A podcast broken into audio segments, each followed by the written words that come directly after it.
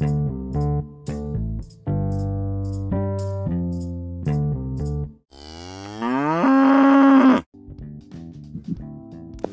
oi, gente, eu sou Flaviane Teles. Oi, eu sou Antônio Elson. Sejam todos bem-vindos ao primeiro podcast do Veterinário em Foco. Nesse primeiro podcast, vamos abordar sobre o tema anestesia dissociativa. O nome anestesia dissociativa já carrega a principal característica desse tipo de anestesia. Ocorre uma dissociação entre o sistema tálamo-cortical e o sistema límbico, enquanto a, a inibição do córtex cerebral, ao mesmo tempo, a estimulação do sistema límbico. Mas e aí? O que é que isso significa? Isso significa que os anestésicos dissociativos não promovem anestesia geral, não promovem hipnose, promovem um efeito de catalepsia, com rigidez muscular e sem perda da consciência, com manutenção de reflexos protetores, como laríngeo, faríngeo e óculo palpebral.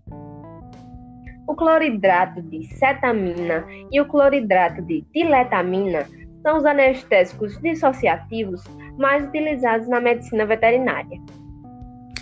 Os anestésicos dissociativos apresentam início de ação relativamente rápido, têm uma curta duração e são altamente lipofílicos.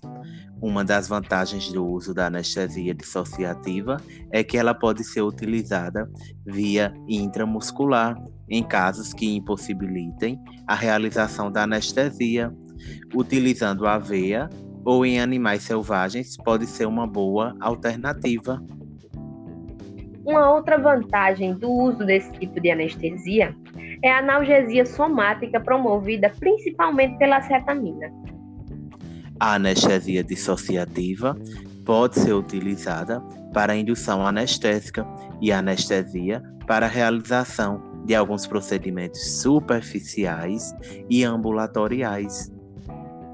Apesar da analgesia somática promovida pela cetamina, os procedimentos realizados com o uso desse tipo de anestesia devem estar associados a protocolos de analgesia multimodal, utilizando anestesia local, AINES, opioides. Exatamente.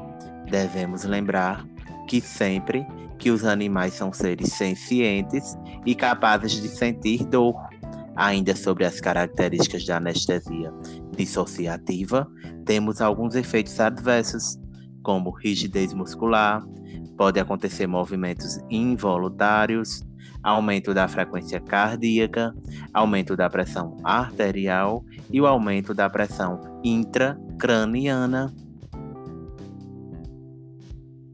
Esses efeitos adversos podem ser atenuados com a associação dos anestésicos dissociativos a fenotiazínicos, alfa-2 agonistas e ou benzodiazepínicos.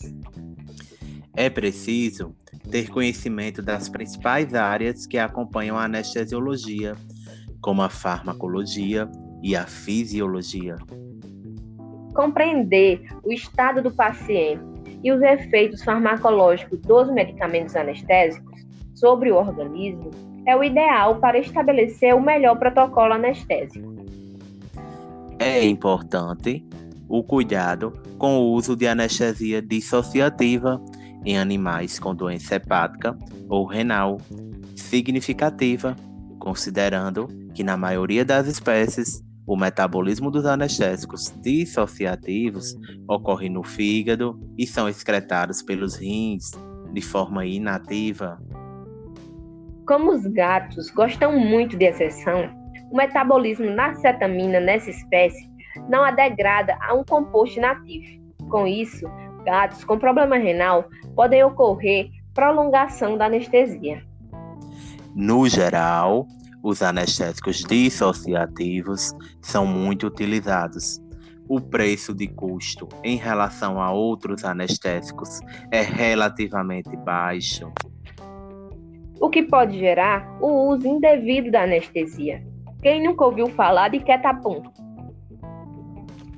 Ketapum é o exemplo de um protocolo anestésico de baixa qualidade que promove a imobilidade, falsa sensação de segurança e baixa analgesia.